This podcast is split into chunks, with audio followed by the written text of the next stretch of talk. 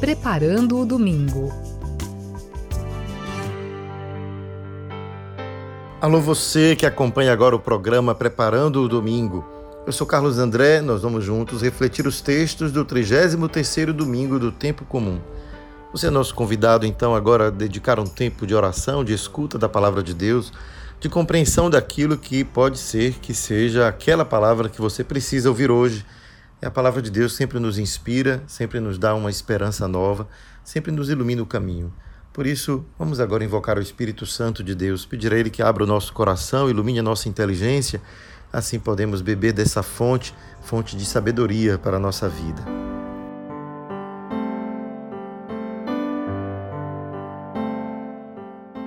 Venha Espírito do Pai e do Filho, venha Espírito de amor, venha Espírito de infância, de paz, de confiança e de alegria. Vem alegria secreta que brilhas através das lágrimas do mundo. Vem Espírito Santo, vida mais forte que nossas mortes. Vem Pai dos pobres e advogado dos oprimidos. Vem luz da eterna verdade e de amor derramado em nossos corações. Permanece em nós, Santo Espírito de Deus. Não nos abandones, nem no duro combate da vida, nem no momento em que tocarmos o final da caminhada. Vem, Santo Espírito de Deus. Amém.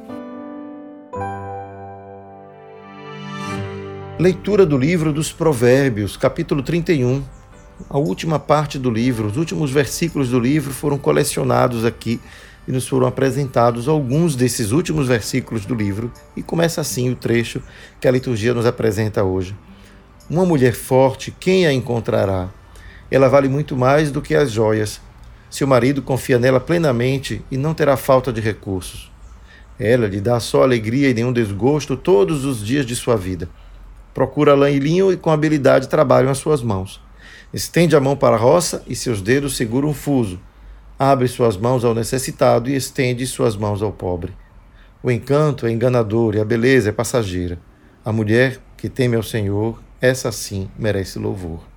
Proclamem o êxito de suas mãos e na praça louvem-na as suas obras. Ora, essa passagem pode ser uma tentação de cada um de nós buscar nela uma, uma chamada, um convite a uma mulher ser a esposa perfeita. Mas é preciso que cada um de nós que lê a Bíblia leia com cuidado, ler a Bíblia como um todo, no seu contexto. E aí descobrimos que esta mulher é impossível de existir. Por mais que o poeta possa dar ali o seu exagero, e a gente sabe o quanto a poesia permite exageros, nós não podemos encontrar em nenhum modo todas essas características citadas aqui em uma esposa, em uma mulher. Daí temos então que entender que este livro se conclui do jeitinho que começou. Ele começa fazendo um louvor a uma mulher especial, que é a sabedoria. Ele chama a sabedoria desta mulher que convida todos a vir a participar do seu banquete e ele faz dos primeiros nove capítulos do livro um elogio a esta sabedoria, a esta senhora sabedoria. E ao contrário, faz, portanto, a, ao contrário da sabedoria, a estupidez, né? faz, portanto, a crítica à estupidez, também chamando de uma mulher. Então vemos o quanto o livro dos Provérbios está aqui nos oferecendo aquilo que a sabedoria é capaz de fazer se nós formos ousados o bastante para tomá-la como esposa, que a sabedoria seja a nossa esposa, como alguém muito próximo, íntimo a nós. Então o texto nos convida a reconhecer que a companheira perfeita para cada um de nós, seja homem, seja mulher, é a Senhora Sabedoria.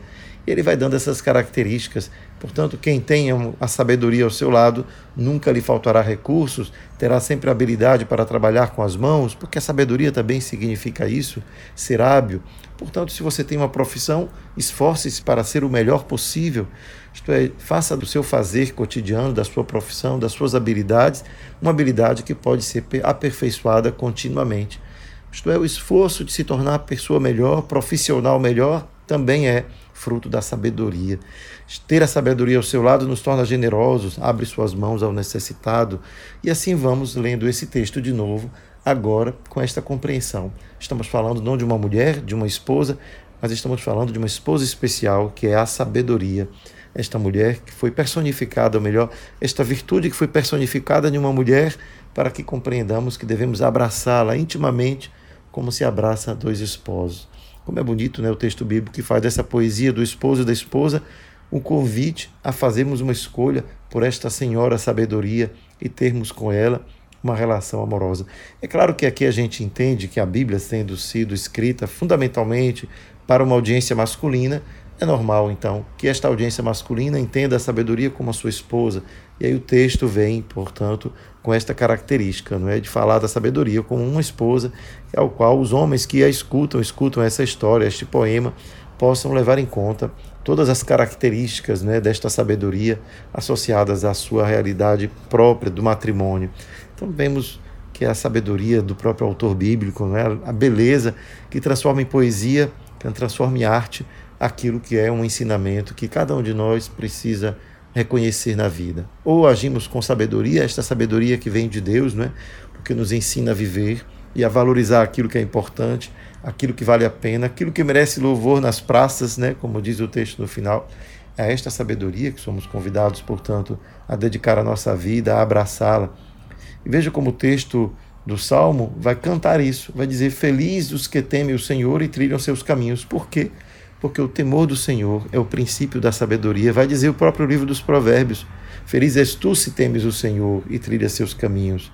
Portanto, a sabedoria está associada diretamente a este temor do Senhor, que não é outra coisa senão considerar Deus como Deus, respeitar o lugar de Deus, isto é, dar a Deus um lugar importante na própria vida, reconhecendo que somos dele, que voltaremos a ele um dia e que tudo que fizermos um dia se encontrará às claras, transparente, diante de nós mesmos, acima de tudo, mas diante de Deus que já nos conhece. Portanto, temer ao Senhor é não fazer pouco caso deste aspecto transcendente da vida, do aspecto do mistério que a vida nos convida a olhar e a perceber que estamos mergulhados nele. Por isso não compreendemos muito a Deus, porque estamos mergulhados em Deus, como o peixe no aquário, né? Será que ele compreende mesmo que ele está dentro de um aquário?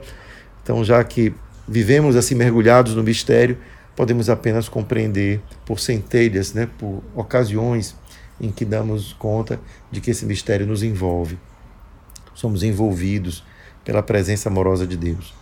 Aqui na carta aos Tessalonicenses, a gente ainda lê um trecho que nos ajuda muito bem a compreender quanto esse caminhar diante da sabedoria significa caminhar na direção daquele que nos chamou à vida. Né? Voltamos para Deus um dia.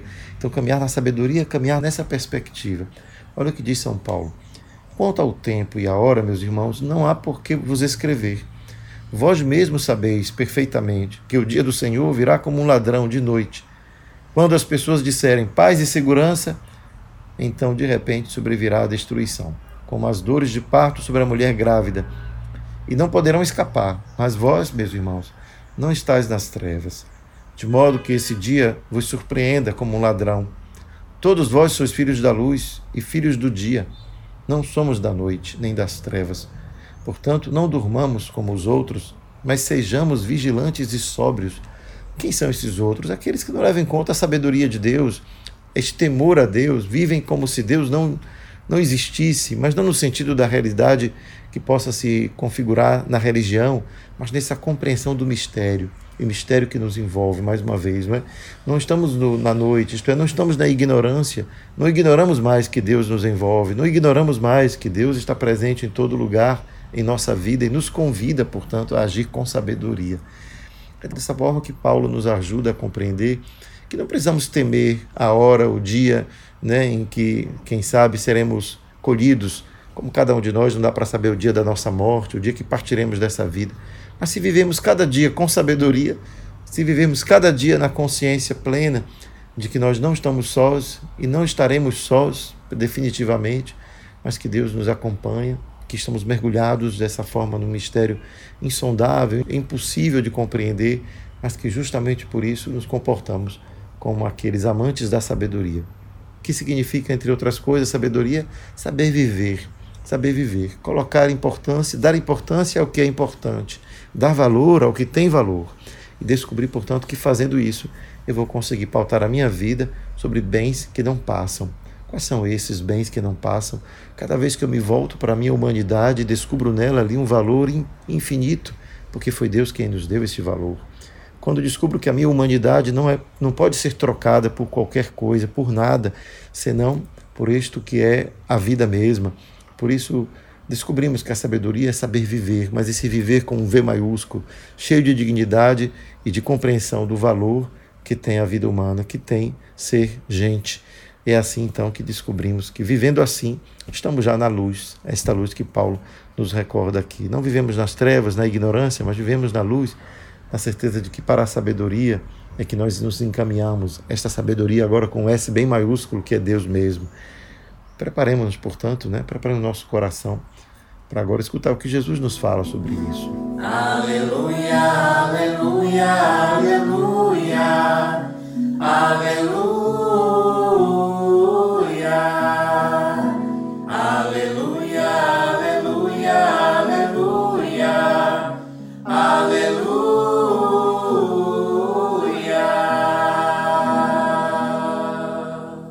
Proclamação do Evangelho de Jesus Cristo segundo Mateus.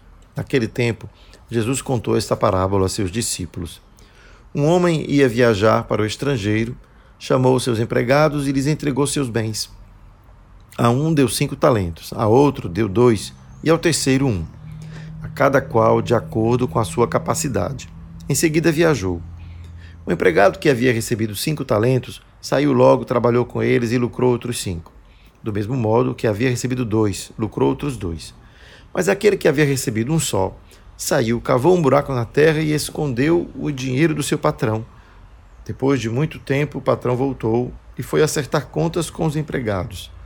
O empregado que havia recebido cinco talentos entregou-lhes mais cinco e dizendo: Senhor, tu me entregaste cinco talentos. Aqui estão mais cinco que lucrei.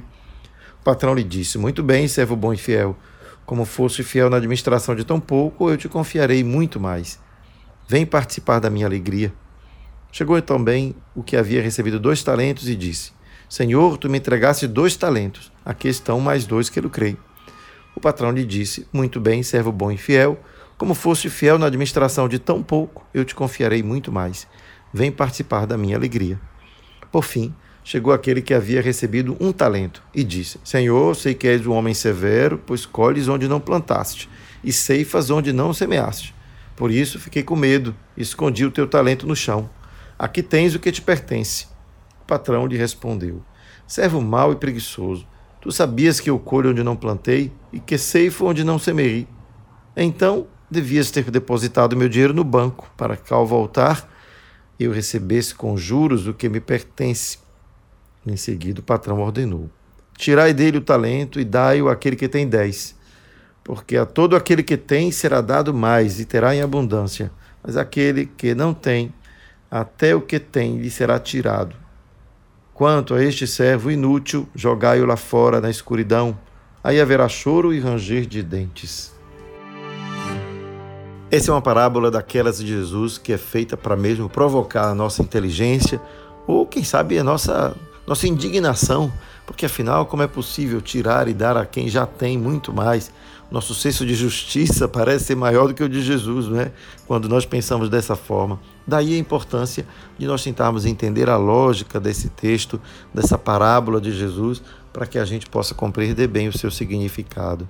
É claro que quando falamos de talentos, a gente pode bem imaginar que embora talento no tempo de Jesus seja uma moeda, não é? A gente pode bem imaginar o quanto imaginamos logo talento no sentido nosso, não é? Talento como qualidade, como habilidades, aquilo que eu sei fazer bem, né? O meu talento. Não é bem assim, não é que a gente tem que ler esse texto, claro. Sabemos logo de cara que se trata de moedas, porque eles saem para lucrar mais cinco, fala-se de banco, então compreendemos rapidamente que se trata, portanto, de dinheiro. Mas o que é que então Jesus tem a ver com isso? É claro que nós sabemos que Jesus utiliza elementos da sua época, do seu tempo, modo de viver da sua época para falar de outras coisas. Jesus era um sábio, né, um homem inteligente que sabia colher as ocasiões para trazer o seu ensinamento para perto de quem ouvia, para algo muito próximo de quem podia compreender. É lógico que também aqui ele vai desafiar a nossa inteligência quando diz: mas como é possível então que este homem, que sendo generoso ao dar os talentos, possa fazer uma justiça tão cruel mandando prendê-lo, jogar, portanto, em um lugar onde haverá choro e ranger de dentes, aquele que apenas foi honesto. O Senhor me deu um talento, eu te devolvo o teu talento. Não tinha obrigação de multiplicar. Não foi dito isso no início. A gente poderia ler assim, não é esse texto. Mas como nós estamos lendo em atitude sapiencial, isto é, de sabedoria, vamos entender qual é a sabedoria que esse texto nos ensina. Veja bem, quando cada um de nós recebe um dom de Deus, um dom na sua vida pode ser tudo, qualquer coisa. A própria vida é um dom. Se a tua vida mesma não dá frutos, se você vive para si mesmo, enfiando a sua cabeça na terra, querendo se, portanto, poupar de qualquer tipo de adversidade, porque não quer sofrer. Você poupa-se de qualquer tipo de risco porque não quer se envolver com ninguém. Você quer apenas comer e viver esperando a morte chegar. Como quem quer apenas proteger o seu próprio respiro. Não é capaz de frutificar no diálogo com o outro, não é capaz de dividir os seus talentos com ninguém, não é capaz de fazer ninguém crescer com a tua palavra. Se você vivesse assim, eu acho que nenhum de nós vive assim, mas se alguém vivesse assim, completamente fechado em si mesmo, um egoísmo absurdo, não poderia um dia dizer a Deus: Senhor, toma a vida que me destes, esta vida que me destes eu a enterrei, porque ela não servia para mais nada, porque eu sei que você seria muito rigoroso ao tomá-la de volta. Seria possível realmente uma pessoa assim receber louvor de Deus? Mas ao contrário, cada um de nós recebe o dom da vida e faz esta vida multiplicar em atitudes de generosidade, em amor ao próximo. Faz com que a sua palavra, que é uma palavra que pode salvar vidas, tenha sido utilizada muitas vezes para encorajar, para levantar quem estava caído, para consolar quem estava triste. E você fez uso da sua palavra para engrandecer o outro e fazer com que cada um pudesse também se sentir valorizado.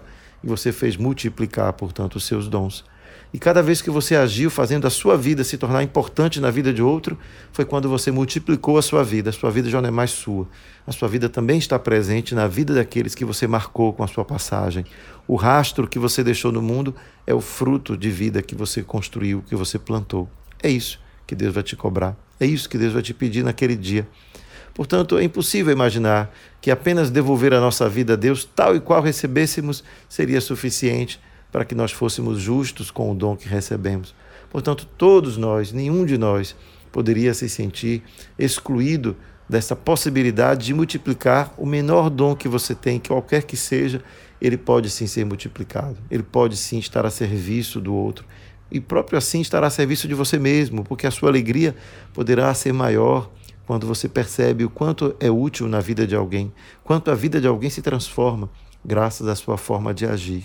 É por isso então que a gente percebe quanto é importante valorizar cada ato da nossa vida, quanto é importante perceber que aquilo que fazemos, a sua maior importância não está no fato que se multiplicaram as riquezas que nós realizamos por causa das coisas que realizamos. O dinheiro que multiplicamos não faz da gente uma pessoa melhor. Não faz da gente uma pessoa melhor os bens que multiplicamos com os nossos talentos humanos. Mas os talentos aqui se refere a Jesus e aquele talento humano que faz a vida se multiplicar. É a vida que se multiplica, o rastro que você deixa na vida de cada um. Quem de nós não já percebeu, não se recorda do rastro que um professor deixou na sua vida por uma palavra de sabedoria? Costumávamos chamar os nossos professores de mestres, não por acaso, porque nos ensinavam a viver. É nesse sentido, então, que cada um de nós é convidado a deixar um rastro na vida do outro. Isso significa multiplicar os talentos se esse rastro for positivo, se esse rastro for algo que engrandece a vida do outro, se esse rastro engrandece a nossa própria vida, porque nos torna também capazes de multiplicar, de ser úteis neste mundo, assim, com certeza, teremos a alegria de ouvir esta palavra que Jesus diz ao que foi capaz de multiplicar. Foste fiel na administração de tão pouco, que foi a tua vida curta e breve, eu te confiarei muito mais. Vem participar da minha alegria esta palavra que todos nós desejamos um dia escutar da parte de Jesus. Tenho certeza que são poucos neste mundo que serão assim incapazes de fazer isso, mas tenhamos a coragem de encorajá-los também. Tenhamos a audácia de encorajar os que enterram seu talento, para que eles nunca se esqueçam de que o que vale mesmo é viver. O resto um dia ficará para trás. Peçamos a Deus então essa graça, essa alegria de nos alegrarmos com os talentos que ele nos deu fazê-los multiplicar a cada instante. Obrigado, Senhor, pelos inúmeros talentos que temos.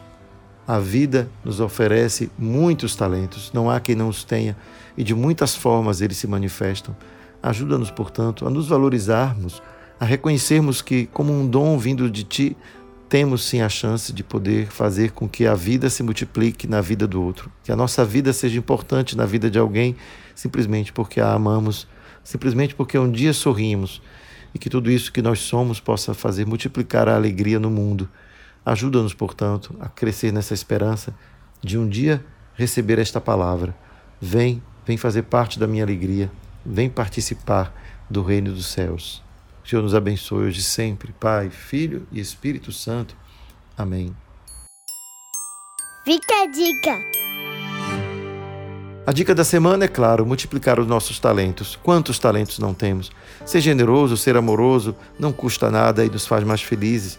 Portanto, descubra a quem você poderia ser um pouco mais amoroso e generoso nesta semana, como você poderia fazer com que um rastro bom da sua vida fique na vida de outros, um perfume gostoso na mão daquele que recebe as flores que você oferece.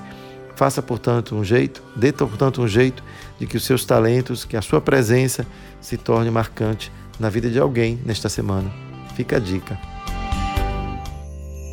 Preparando o domingo.